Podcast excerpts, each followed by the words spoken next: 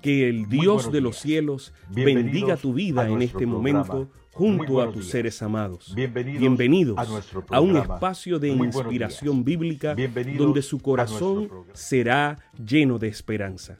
Como un regalo de la Iglesia Adventista del Séptimo Día de King, Texas, compartimos la lectura devocional para adultos correspondiente a este bendecido día.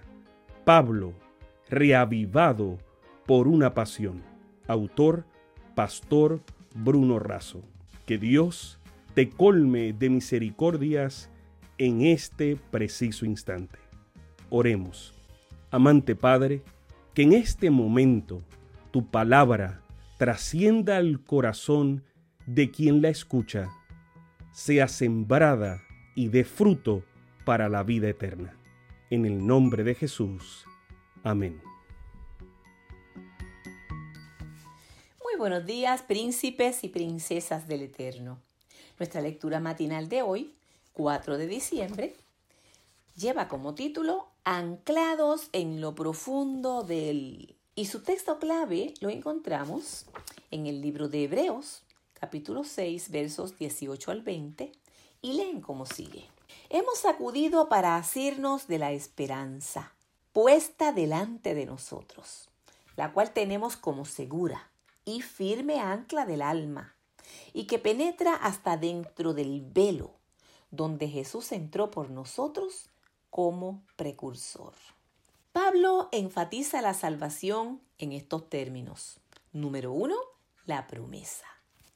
El apóstol ilustra esto con la vida de Abraham, quien tuvo dudas, errores y pecados, pero para quien el Señor cumplió su promesa, no solo de un hijo, sino de una descendencia completa. Promesa basada en la fidelidad divina y no en la conducta humana. Cuando parecía que se demoraba el cumplimiento, Dios lo garantiza con su juramento. Número 2. El juramento. El ser humano colocaba a un superior a sí mismo como garantía de su palabra. Siendo que Dios no tiene a nadie superior que sea su fianza, Él mismo se constituyó en garantía. Su palabra ya es segura y su juramento como reaseguro es una evidencia irrefutable de la imposibilidad de incumplimiento de parte de Dios. Número 3. El heredero. No solo Abraham, sino todo aquel que expresa la misma confianza, acepta la palabra, el juramento, y con ello recibe fuerte aliento y consuelo. Todo aquel que acude, es decir, que se refugia en Cristo, es alcanzado por el perdón, la justicia y la esperanza. Número 4. La esperanza. Es el ancla para cada heredero. Existen anclas de variados tamaños, formas y pesos. Un ancla pequeña puede afianzar un barco grande. Los barcos llevan diferentes anclas. La temporal, cuando la embarcación se detiene por poco tiempo, la de trabajo o principal y la de tormenta utilizada para hacer frente a los fenómenos climáticos. Pablo sabía de viajes, tormentas y anclas, ya que rumbo a Roma se precisaron cuatro anclas diferentes para asegurar el barco. Nadie mejor que él para usar esta figura del ancla a fin de referirse a la esperanza. Para los griegos, el ancla era un símbolo bien conocido de la esperanza y aparecía tanto en las tumbas paganas como en la de los cristianos.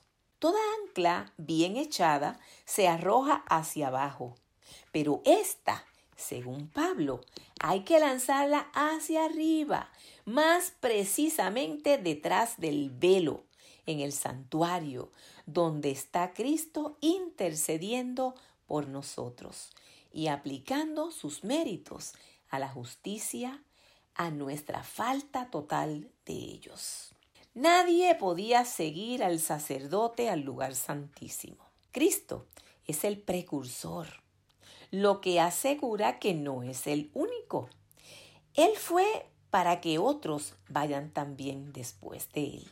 No te ancles en lo profundo del mar, en el suelo movedizo de nuestras pasiones, sino en lo alto del cielo, en el inamovible trono de Dios.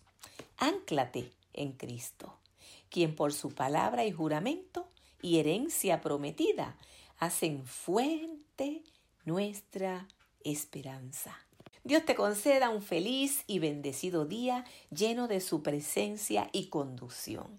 Dios te bendiga de manera especial en estos días tan hermosos. Y como siempre, recibe el abrazo de Jesús y el mío. Hasta la próxima. Sabemos que esta lectura ha bendecido su vida. Compártala, compártala con alguien más e invítele a suscribirse en nuestro canal para mayor bendición. Puede también